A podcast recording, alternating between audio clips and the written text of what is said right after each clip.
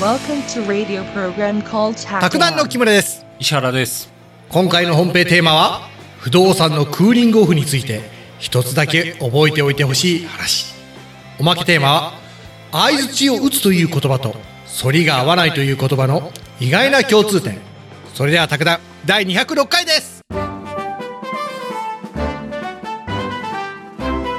収録日が2024年の1月12日ですね206回ですはい今日はね令和5年に行われた問い35ですねクーリングオフの話なんですねクあーーリングオ大好フっきですてよく耳にする言葉ではあるんですけどねうんうんなんとなくは想像つきますかクーリングオフってあれ買ったもん返せるそういう感じですね。うん。うんあのーちょっとこれ、消費者庁の資料行くんですけど、はいまずね、特定商取引法ってあるんですよ。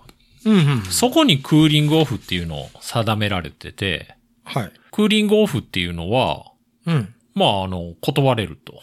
あうあん。普通の取引って、うん契約したら、うんそれ守る必要あるんですよ。売る側も買う側も。うんうんうんで、クーリングオフはそれの例外的な話ですわね。うんうんうんうんどういう風になってるかっていうと、はいクーリングオフできますよっていう書面を受け取ってから、はいえっ、と、訪問販売とか電話勧誘は8日間のの間なら、無条件で解約できると。ああ、ま、まあ確かになあとね、訪問販売、電話勧誘販売と、うんあと特定継続的役務提供とか訪問購入とかあるんですけど、訪問購入っていうのは逆に、あれでしょうね、買い取りしてもらうやつでしょうね。まあああうん。それは、8日間で、あともう一個ね、うん連鎖販売取引とか、はい。これだから、マルチですね。あと、業務提供、誘引、販売取引、これ内職商法だと思うんですけど、うん、うん、うん、うん、うん、キット買ったら内職できますよ、キット20万ですよ、とか、 うん。すげえな。そういうのは20日間クーリングオフできる と。これ契約してからじゃなくて、うんうん。クーリングオフ用の書面を受け取ってからです。だからその書面を出さない限り永遠にクーリングオフできます。あ、なるほどね。うん。うん売った側はなんねか、それ出さないといけないと。あの、アマゾンあるじゃん、うん。うん夜こうやってパソコンでカチャカチャカチャってアマゾン見てるとさ、うん。すっごい魅力的な商品とかがめちゃくちゃ安く売っとんよ。うん。うわーこれいいじゃんカチャカチャってクリックして、はい。翌朝履歴見ると、はい。さほど欲しくない時あるよ。なるほどね。うわ、何買っとんじゃろうみたいな。はい。これらの取引はクーリングオフできませんっていうのあって、はい。通信販売での買い物。これクーリングオフの対象ではないですから、アマゾン返品できますけど、うん、なるほあど、ね。れはアマゾンの行為です。ああ、様々だ。はい。あとね、店舗での買い物もクーリングオフできません。ほうほうほうほまあだから、書いてますよね。店もあの、返品お断りっていうとこありますう。よね。ああ、できると、あるもんね、それは。うん、できる生とものなんこかと困でるきよなね。い、そうそうそうそう。うんあとはね、仕事用とか営業用の買い物もクーリングオフできません。うん、うん、うん、うん。うんあとは、不動産の賃貸契約もクーリングオフできません。ああ、賃貸ね。なるほどな。確かそれできんわな。あとね、あのー通販はクーリングオフできないんだけど、うん。一方的に送りつけられた商品、はいはいはい。これは直ちに処分可能。処分可能。送りつけ商法ってあるんですよ。はい。なんか冷凍のカニとかがいきなり来て、はい。で、しばらく経ったら電話かかってきて、はい。あのーカニ楽しんでいただけましたかみたいな。はいはい。で、4万円ですとか言って。はで、食べちゃったわ、みたいな。 あ。はいはいはいはい。食べんなよって感じなんですけど。へえ。これは処分が可能なんだ。た、食べていいですよ、だから。へえ。で、食べ事て業者から金銭を請求されても支払い不要。なるほどね。は。はいへえ。で、あれか、人の良心につけ込んで、いや、でも食べたんでしょとか言うんかな。そうそうそうそうそ うそうそう。あなるほどなこれ、特定商取引法ね。あうん。で、特定商取引法の改正で、あ、はい。あの、クーリングオフの方法が増えて、はいはい。今まではね、基本、あの、はがきとかで、まあ一番いいのは特定記録郵便とか、うんあの、こういうの出したよっていうのを分かるようにして、うん。それが増えて、あの、デジタルクーリングオフもできるようになったんですよ。あ、すごい。もう何でもデジタルだよ。うん。すごいですよね。う。うんん。だからこういう風にして、クーリングオフしてよみたいな方法がね、増えましたう。ん。うん。もちろん、はがきでも大丈夫。オッケー。で、まあデジタルで出した場合は、スクリーンショット撮っといたら安心ですよね、とか。はあはあはあはあはあ。もうあれだね、デジタル、スクショがたまにこれパソコンで、あれこれどうやってスクショ撮るのかなと思ったらスマホで写真撮るね。なるほど ね。スクリーンショットのボタンがあるのにね、キーボードに。どこにあんのうん。はい。はい。で、不動産でもクーリングオフ制度ってあるんですけど、ほうほうほう。この特定商取引法とはまた別なんですよ、実は。あ、そうなんだ。不動産のクーリングオフは、うん。宅建業法に定められてると。はいはいはあのーやっぱね、契約してから、不動産も高額だから、い。うん。やっぱやめたいって考える人も中にはいると。ああ、はいはいはい。、で、クーリングオフって何かっていうと、うん、頭を冷やすことですよね。まあでまあね契約、基本的には、うん。契約成立したらその契約にお互いが拘束されるのが契約の原則なんですけど、うん。この、原則に例外を設けたのがクーリングオフですよと。うんうん、で、宅建業法の37条の2にクーリングオフが規定されてうて、ん。うん。ただこれ条件があって、うん。不動産の売買契約について、さっき賃貸はダメって言いましたよね。う。うんん、売買契約なんですよ。うんで、しかも売り主が宅地建物取引業者であって、はい。だから個人が売ってるやつを仲介してもらったやつはそもそもクリーニング、クーリングオフできないんですよ。ならなんだな。はい。売り主が宅地建物取引業者。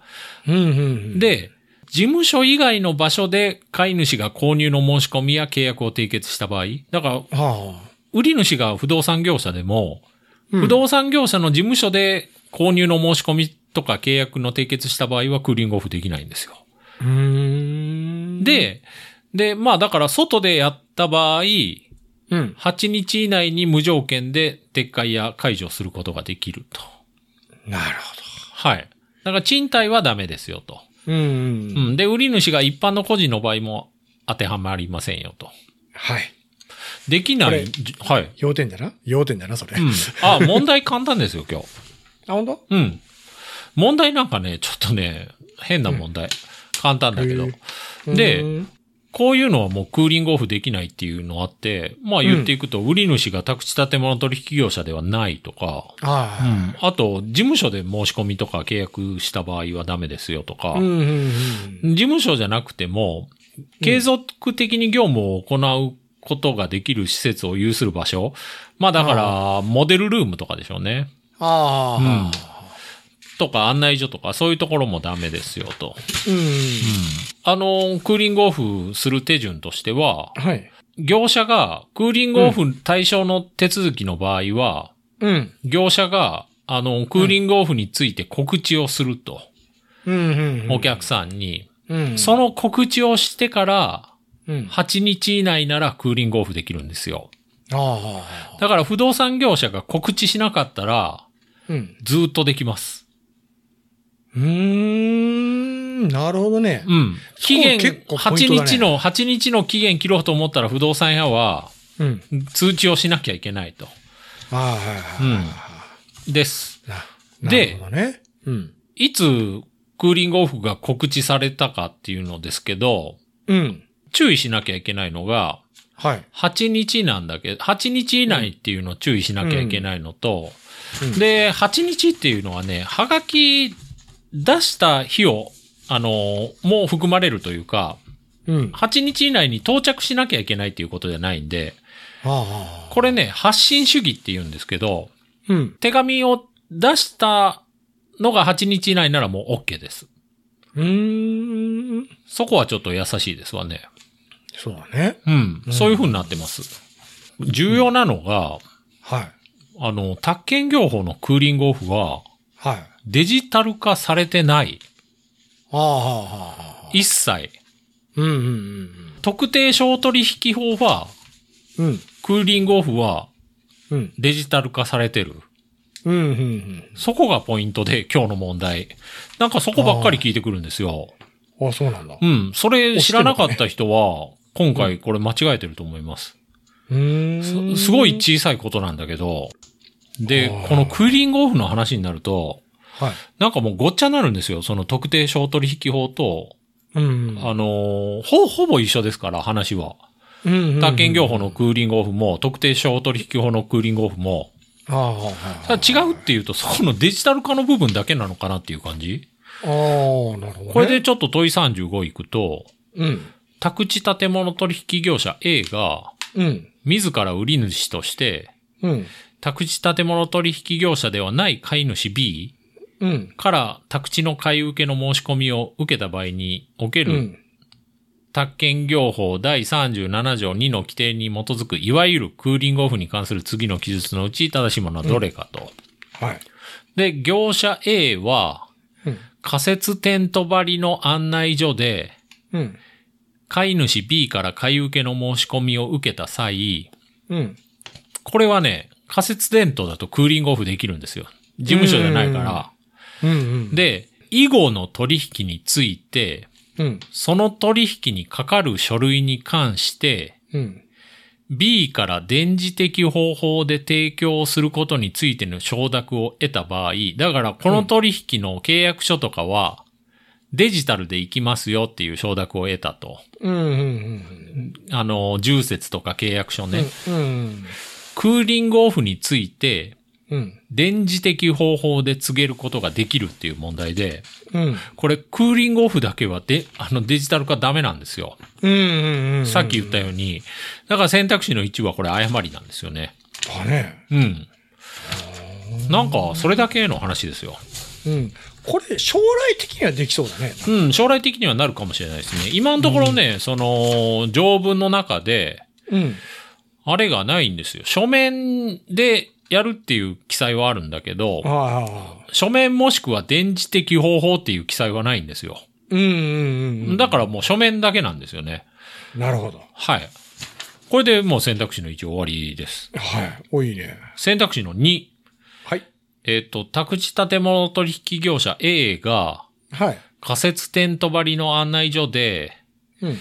買い主 B からうん。買い受けの申し込みを受けた場合、これだからクーリングオフできる感じの場所ですね。うん。だねで。、で買い主 B はうん。クーリングオフについてうん。告げられた日からうん。 8日以内にうん。電磁的方法により当該申し込みの撤回を申し出れば、うん。申し込みの撤回を行うことができるっていう問題で、うん。これもうわかりますこれ、電池的方法でまた出てきたよ。はい。だから、罰じゃんだ、ダメなんですよ、これ。そうなんですよ。出す人もやっぱ紙なんですよ。へえ。また出てきたね。はい。これうもう、特定商取引法ならいけたんですけど、うん。宅建業法だかうらん。ダメと。すげえな。2回出てきたわ。はい。次、選択肢の3。はい。業者 A が A の事務所でうん。 B から、買い主 B からの買い受けの申し込みを受けた場合、はい。買い主 B は、申し込みの日から8日以内に電磁的方法により当該申し込みの撤回を申し出れば、うん申し込みの撤回を行うことができる。これ分かりそうですかこれ、嘘じゃろ罰じゃんはい。まあこれはもうね、そもそもね、事務所だから、はい。まずダメなんですよ。そうだね。で、しかも電磁的方法だから、うんうん。もう全然ダメ。うん、全然ダメだね。はい。へえ。選択肢の4行きましょうか。はえっ、と、業者 A が、い。うん。売却の媒介を依頼している宅地建物取引業者 C の事務所で、うん。だから C にお世話してもらってるんですね。はいはいはいは B、買い主 B からい。うん。買い受けの申し込みを受けた場合、うん。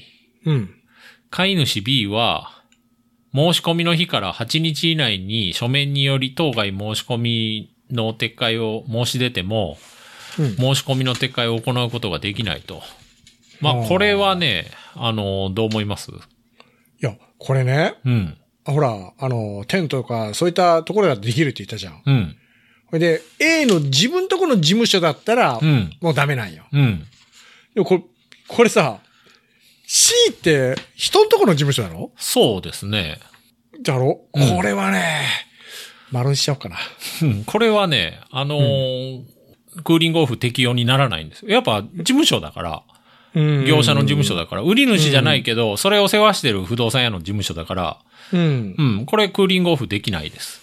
なるほどうん、ね。そういう感じですね。あはい。だから、まあ、選択肢としては4番が正しいと。あ。うん、うん、う。うんん。まあ、これね、電磁的方法で3つ、これ、ね、あの、取れちゃうから、消去法でいくと。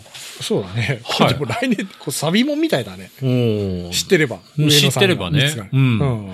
でも僕はなんか、あ、そっかって思いましたね、ちょっと。あ、ー特定商取引法では電磁的方法いけるんだけど、うん。宅建業法ではいけないっていうところは今回気づいたというか。うーん。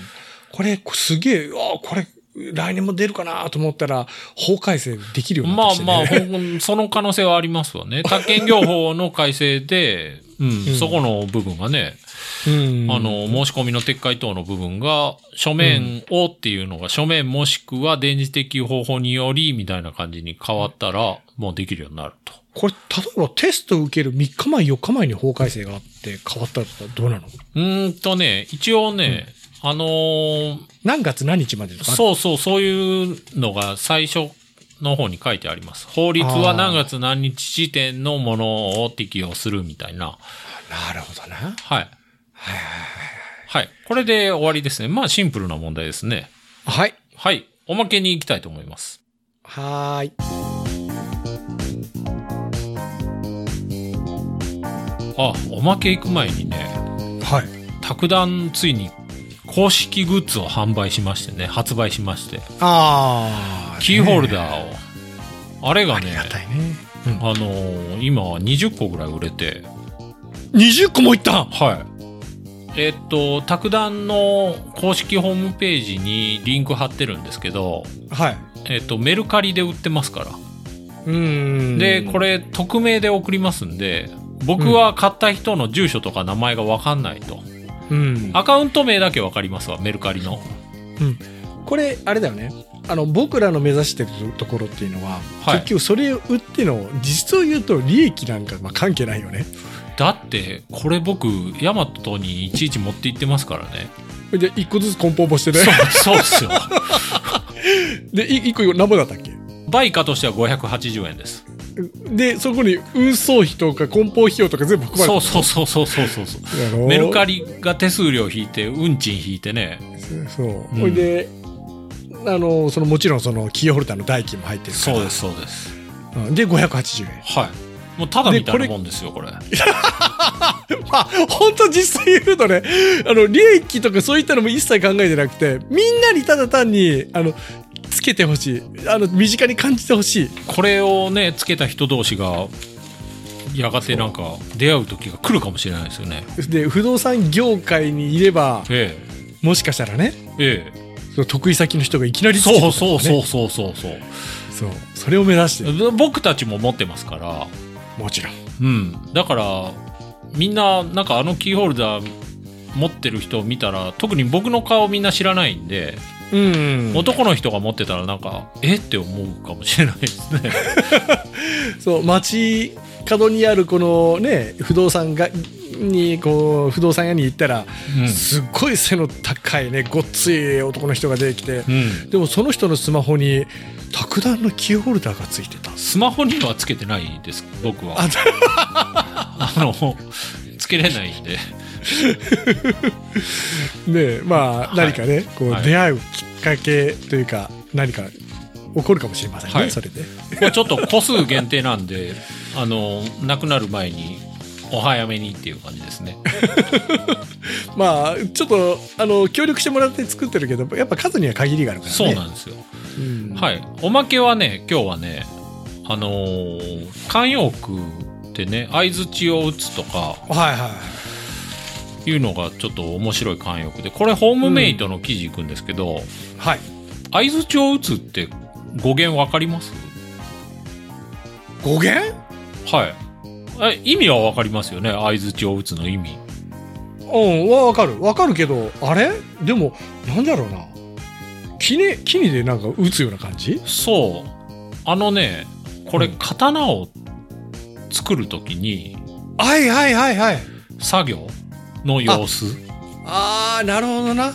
あーはいはいはいはいはいあの刀の材料となる鋼を折り返して鍛えるんですよねはいは折いりはいはい折り返し鍛錬っていうんですけはあどはあはその時ってあの大槌っていうので、あうんあのー打つ人がいてそれが先手っていう人なんですけどはいはいはいはいで横座っていう人がうんあの小槌で叩くらしいですわ。ああなんかペンチみたいなので挟んでななんかでその先手と横座が向かい合って交互に土を打つ様子がうん相槌を打つの由来と。なるほどねこれ資は料はね、ホームメイトの記事から行くんですけど、いはいうんあの、ホームメイトの社長は、はい刀が好きなんですよ。 で、刀剣博物館っていうのを作ってて、はい刀剣コーポレーションのホームメイトで、刀剣、まあうん前も言ったんですけど、うんうん、漢字は違うんですけど、刀剣つながりで、はいはいまあホームメイトの社長がガチの右翼なんで すよ。刀が好きっていういのやは。僕ら大丈夫っすかうん、まあまあまあ、ガチの右翼って言っても、いい意味でガチの右翼な んで。だから、刀剣のホームメイトの社長は、なんか刀集めて、博物館とか、こういうね、なんか、し、あの、サイトまで作っちゃうほどガチの右翼なんですよ。いい意味で。で、そ全の、然そこの、いい意味で聞こえるはい、あのーホームメイトの明日から使える刀剣の豆知識っていうところから今日紹介します んで。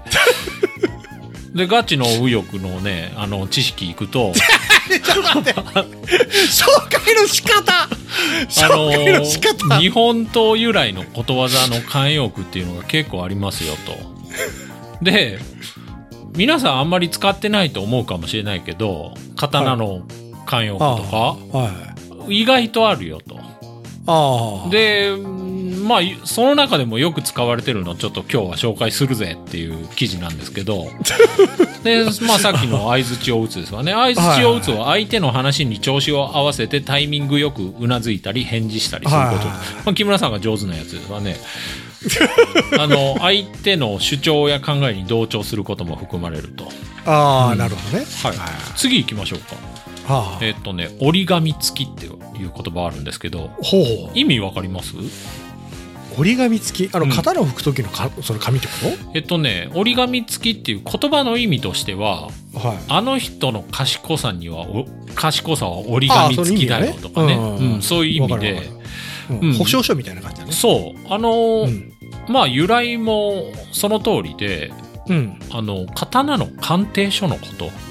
はいはいはいはいはいえっとね、江戸時代に、はいはいあのー、本阿弥家っていうところが、はい刀の鑑定を生りとしてて、はそこが発行した鑑定書のことを特に折り紙と呼んでたと。あへえでその本阿弥家ってうんなんか膨大な資料を持っててはいそこから刀の真偽を鑑定するからうんその本阿弥家の折り紙は信頼度が高いっていうふうに評されてたとほう「備前国政ですよ」とかはいはいはだからこのあの折り紙が付属されてる刀剣ははいはいうんその価値が証明済みであるということが折り紙好きのゆゆ付きの由来となったと。でも昔からそうなったんだねうん、そうでしょうね。ねうえん。刀が今よりもっともっと価値がある時代かうん、かもしれないですね。ねえ、うん不動産みたいだったねうんあとはね、しのぎを削るっていう言葉あって、これはなんとなくわかるかなと思うんですけど、意味はわかりますよね、しのぎを削るっていうのは。わかるまあ、激しく競り合って争うことと。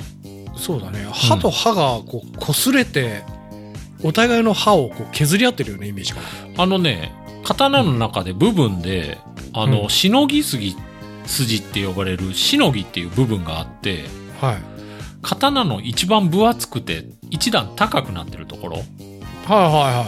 刃から言うと横の部分ですねああ、はいあのそこがしのぎ筋っていう風にも呼ばれててうん。そことそこをぶつけて戦うことをしのぎを削るっていうとへえ。いなんかいいね、言葉って。あと次切羽詰まるっていう言葉あるんですけどはいはいは切羽詰まるも意味はわかりますよねい。うん、わかるわかる。よく使うよ。うんこれもね刀の部位でやっぱ切羽っていう部位があってはい。まあ、かあの言葉の意味としてはある事態などが間近に迫り、うん。追い詰められることと。で土壇場で身動きが取れなくなることは切羽っていうのは刀の唾をいはい。うん。両側から挟み込んでうん。塚から落ちないようにするための、まあ、部品ですよと。ああ、なるほどね。はいはい。うんでこの切羽が詰まると鞘から刀身が抜けなくなってしまいますと。うんうんうんうんただねこれあの剣道でも僕剣道やってたんですけどうん。市内に唾ってつけてはい。その唾落ちないようにうん。ゴムつけるんですよはいはあのリング状になったゴムい。ほう。それが切羽みたいなものかなと思うんですけどああ、たなるだほどねそれが原因になって刀落ちるかなと思ってちょっと他のサイトも調べてみたんですようん。あのキューブニュースっていうところのサイトなんですけどうん。事態が迫ってどうにも動けない状況切羽詰まると言いますよとうん。えっと、切羽詰まるっていうのは、あの、由来としては、刀の切羽っていう部分がうん。詰まって、刀が抜けなくなることを指しますよと。ああ。ただ、あの、切羽って詰まりませんよと。うんうん。もともと刀の唾を固定する器具で、切羽も唾と、唾をちっちゃくしたような形の金具なんですよ。はあはだから、それがね、あの、鞘の中に入り込むようなことはないんで、あ。うん。うん、だからなんで切羽詰まるっていうのかは、うんあの。はっきりした理由は不明ですとなるほど。刀の構造上それはありえないとああ、はいはいはいはいはいはい。なるほど。でも使う、使うよね。しょっちゅう使ってるわ、ほんま。ですねあ木村さん特に切羽詰まりやすいんであ。そう。予定が立たないん でねだから木村さんのために切羽詰まるの類義語もちょっと用意したんです けどえっと尻に火がつくといらねえ、その優し木さ。村さんもちょいちょい尻に火つきますよねいや、火ついてるよ。石原君からなんかこう追い立てられていや、もう突き上げがすごいんですけど。うんはい、本当に。あとはもう一個はねう、はい、窮地に立つと、まあまあ木村さんちょいちょい窮地に立ってたんですけど、 2日に1回ベースかうな。ん、あともう一個言うとね絶対絶命とまあちょいちょいねそうちょっという待ってピンチにも陥ってる絶対絶命っていう言葉をちょいちょい使う人生すげく、すごく嫌なんですけど。あのこれらの言葉は事態が間近に迫りどうにもならなくなることですとどうしようもない状況を表して切羽詰まると表現しますと、うん、絶対絶命だ なんで切羽が詰まるのかその理由は不明ですとなるほどね。はいあとはねあの反りが合わないっていう言葉ありますよねああ、これわかるな。うんこれわかり ますえ、だって鞘と刀の反りが合わないんだろまあそうですそうですそうですうん。あの言葉の意味としては世の中の動向や人の考え方などというん相性が合わずしっくりこないと、う。うんん、やっぱ刀ってねうん。あの刀ごとに反り具合が違うとうん、まあそうだね。で鞘って刀に合わせてうん。うん。作られるらしいですそうだね。うんあの、み見たことある、それは。うん専門のね、職人みたいな人がいてね。だからあの別の鞘にうんその刀を収めようとしても収められるものではありませんとうんうんうんこのこれが元になってもう一個言葉あるけどなんかわか りますうん。えー、あれだろあの、あれあれ。あの、元鞘じゃないけど。あ正解正解元の鞘に収まるうん。うんそうです その通りうん。うんよかった。ははいなんかあとね上級編っていうのもあってね、い。これちょっとよくわかんないんですけど一応行きましょうかはい。合口に唾を打ったよっていう言葉があってはい。合口っていうのははい。あの担当なんですねはあはあはあヤクザが勝ち込みの時に持ってるやつですね。はいはいはいはい。あれって、ツバついてないですよね、短いやつは。そうだね。うん。それに、ツバをつけたよっていう言葉で、はい。あのーこれは釣り合わないと。なるほどね。うん。合いく口に立派なツバをつけても不、不似合いであることから、釣り合わない事柄を称える時にひ用いられると。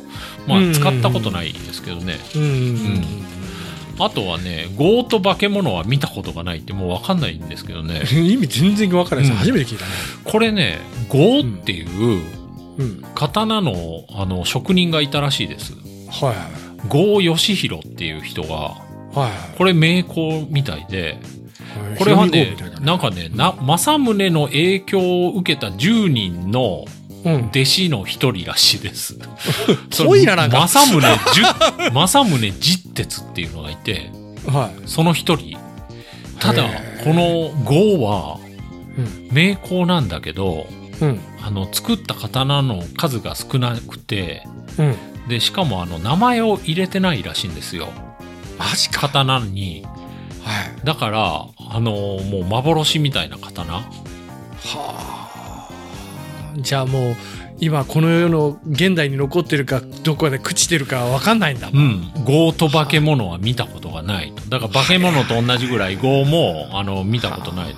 たなるだ、ほどね。あの、刀剣の社長はガチの右翼だから、この、豪ですよっていう風に伝わってる刀もちゃんと持ってます。だから、刀剣コーポレーションの刀剣ワールド財団の博物館に行ったら、この豪と伝わる刀がちゃんとありますから、見に行ってください。あの、あの、ここで言う右翼っていうのは、あの、刀が大好きいない人。いい意味で右翼っていうことですからそう刀が大好きそうそうそうでででもガチの右翼っていうことですからあ、はいで、でじゃ、でじゃなくて、はいはいはいいやではいらんじゃろ。あの、刀が好きな人ね。そうそうはいはいあともう一個ねあるのが上級編はねは大根を正宗で切るっていう言葉があっていはいは正宗っていうのはやっぱあの名工中の名工らしいですわいはいはいそうだね、うんよく聞くよね、うんでその刀で大根みたいなつまらないものを切るのははいあの道具や才能の使い方が理にかなってないとなるほどなはいいやよあ世の中にいるよねなんかこの人こんなすごい特技とかセンスあるのに仕事とマッチングしてねえなっていう人もいるよね、うんはいはいはいはいはい。そういうそういうの人かが大根を政宗で切ると。 なるほどねこの政宗と伝わる刀も、あの、ガチウヨ美術館には 置いてますから。ああのああの刀が大好きな社長と、はいはいはいね、博物館、はい社長博物館ねはい。もう右翼をこじらせすぎて、あの、刀が大好きになったという ね。知りませんけど。違うじゃろただ単に刀が好きな人でしょあのー、ホームウェイトのこの記事行くとね、うんあのー、日本が左側通行じゃないですか、車。はいはいこれもあの武士が由来ですよとああ刀と刀がそうそガうッチリぶつからないようにあーあれかなり失礼だったらしいねうんなんか切り合いになるらしいですようん言うよねあとねあの、うん座る時ははい、日本刀はうん、は右側に置くのがマナーらしいですあはあはあはあはあすぐ抜けないようにすそうそうそうそうそうるうんやっぱ右側で抜くからうん右側にあったら一旦左に持ち替えて右手で抜く必要あるからうんうんうんうんうんただあのそういうとこでまあ他の家に招かれたら右側に置くんだけどうんうんその時も武士は油断は禁物だから、その唾をうん右膝で軽く唾に触れるようにししておくと。 そしたら他の人がこう刀に触れた時にすぐその振動が伝わってうんわかると。神経が休まらん なあとやっぱね、あのマナーとしては、殿中での抜刀はもうご法度ですよと。ああはいはもう切腹一択ですよと。いうんまあそうだねこれはね、あのーう松の廊下。これわかりますよね。あああのあれだね基本的にはね、あのやっぱ大東小東は預けるようなイメージがあるけどねあのね、うん大刀だけ預けるらしいです。あそうなんだうん、あのー、小刀は正式な武器とは扱われてなかったみたいです。2本刺すんだけど、うんだから大体あれ開いた時なんかねし消灯で襲ってんのかねじゃあ中心蔵のうん松の廊下での事件。うんえっと、浅野匠の神が、うん吉良幸助之助に切りかかったと。うんその時は脇差しで切りつけたと。ああ脇差しねうん。脇差しはだから電柱でも刺しとくんでしょうね。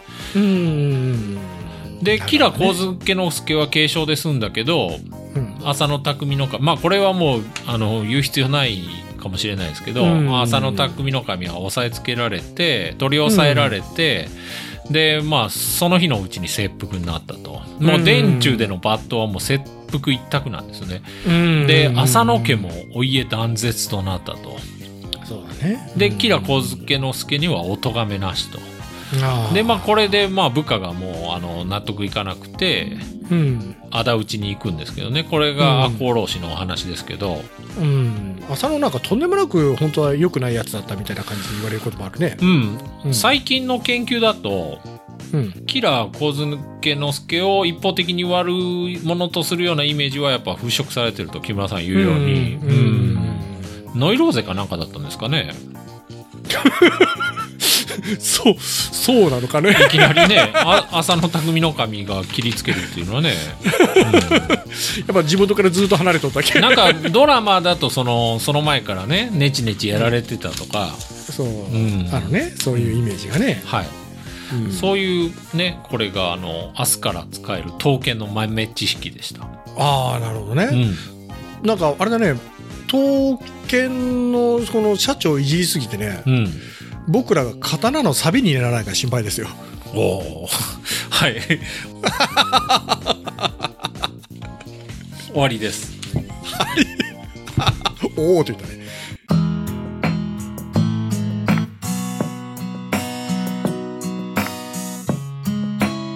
お便りをいただいてましてマジかよ延べゆかさんからいただきましたあ信岡さん出張は遊びに近いテーマではい最近気になることがありますまあほう僕が出張は遊びだって言ってたんでねうんそうだね、えーっ全国の出張の行く人からもうすっごいその非難合々のお便りをいただいたと、うや ん、気になることはズバリつうんパチンコ屋の駐車場ははいなぜあんなにサボりに適した作りになっているのかです。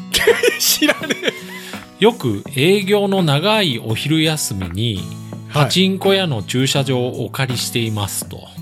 えあそうなんだそこで気になるのが、うんほとんど車が止まっていないにもかかわらず、はい平面駐車場ではなくて、うん2階建ての駐車場だったり、パチンコ屋の利用客の数倍ほどの車を止められる駐車場があることです。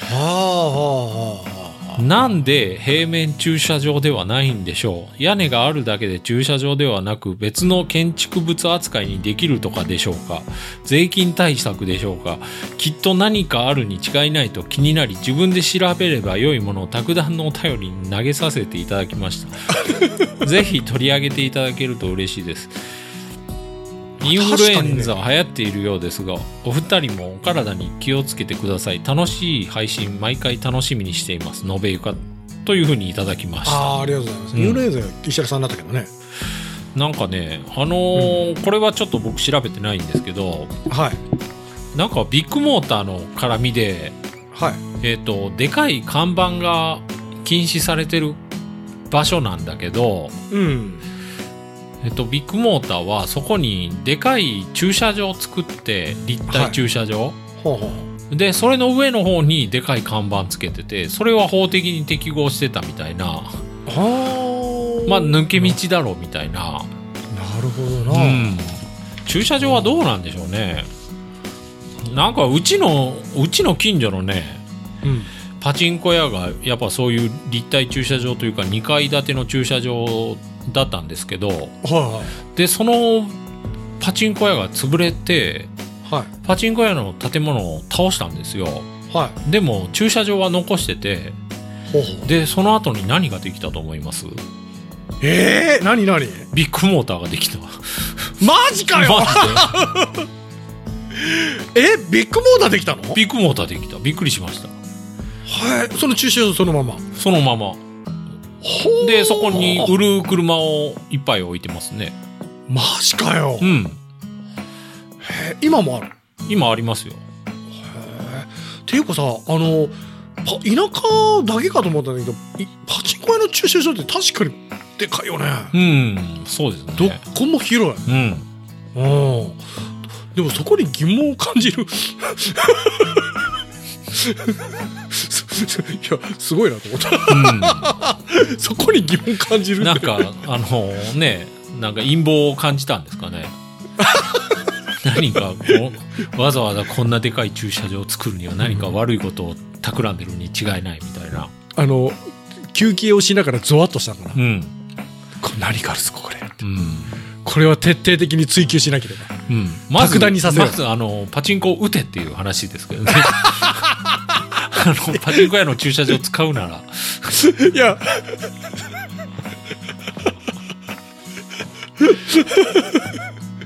そうだねうんあのそのパチンコ屋の駐車場でサボらせてもらってるのに、うんそうそそのうそパうチンそコ屋うの駐車場疑なん問にだ思こうの駐車場でかすぎるじゃねえかみたいな、うんうんよっぽどよくねえことしてるぜそうそうそうそう調べなければ、うん卓談に調べさせよう、うんい や普通に面白いんだけど、大丈夫メイクさん石原さんがちゃんと責任を持って調べてくれると思いますそうですね、うん、チャット、G、GTP でちょっと調べてってみようかと思ってすごいね投げ方がある、うんこの ロベユクさんから石原さん石原さんからチャット GPT 何かあるんです かね何かご存知の方はまた教えてくださそうだね、いはいでもそういった謎って結構あるんだろうね、うんこのここのこれは実を言うとこういった抜け穴でわざとこうしてるんだよとかうんねあるんだよ絶対世の中いろいろまあやっそぱれ知らないだけ駐で車場はでかくないとパチンコ屋やっていけないっていうのはあるのかなと思いますけどね。あーでもなんか確かにあのすっごいでっかい駐車場ででっかいパチンコ屋でさうん。車がてんてんてんって止まってるようなとこう見ない、ん。これ儲かってんのかなとか思うけどうんねわりかしずーっとやってるとこあるけどうん。あれってどうやって儲けてんだろう、うん。まあなんかあるんでしょうね。あんだろうね比率が。なんか思うのはね、うんあの、岡山セルフうどんのはい発祥って言われてる店があって、はまあ名言っていう店なんですけど、はいそこ行っていつも思うのが、はいあの、店の席の数と、はいそのレジのスピードがちょうどバランスが取れてるっていうのがあっておレジで詰まってるように見えるんだけどなんかうんで席の方もほぼ埋まってるんですよはいはいでもなんか会計が終わるとうん絶対空席がちょうどあってうんあれがあんまりレジ早すぎるとうん今度席が多分足りなくなるんですよああ結局チューブラリーの人が増えるそうそうそうそうそう、いはいレジが早すぎるとかあとセルフでうどん作るスピードが早すぎたりしたら、はいはいはいでもあそこのレジの辺が流れるスピードがちょうどいい感じで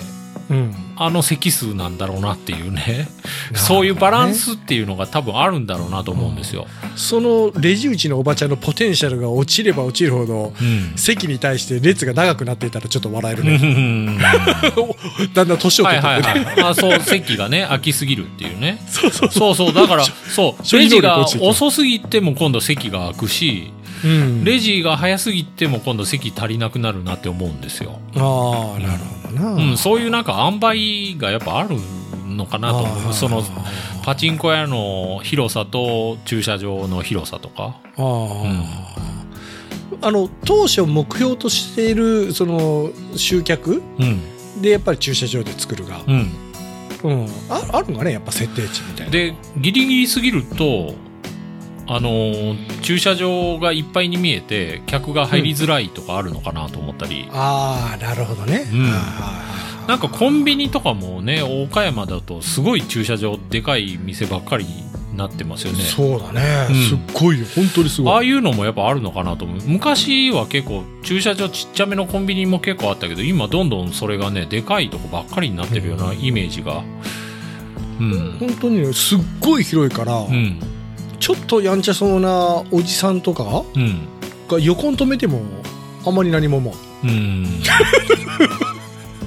えぶつけられるかもっていうことですかいやあの横にあの車3台分ぐらいのうん線のところを,、うん縦に止めるんじゃなくてああ横にそういう意味ねはいはいはいはいはその止め方ありかみたいな、い、う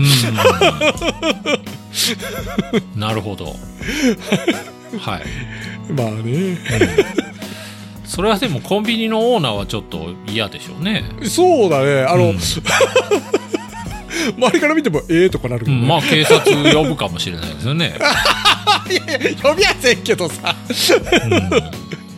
いやだでもあのやっぱね岡山県はねどっこの店も駐車場が広くないとうん、うん入りにくいよ嫌な社本当に会ですよ、本当この車社会は 本当嫌。